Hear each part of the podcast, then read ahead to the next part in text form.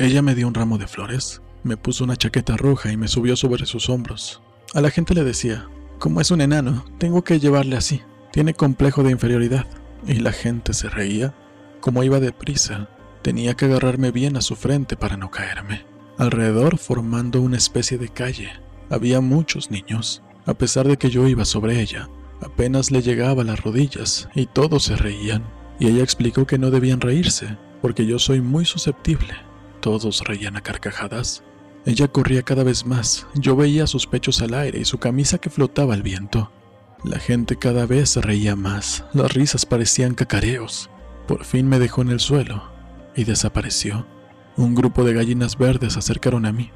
Yo no era mayor que sus picos que se aproximaban a picotearme. Fernando Arrabal, dos relatos pánicos.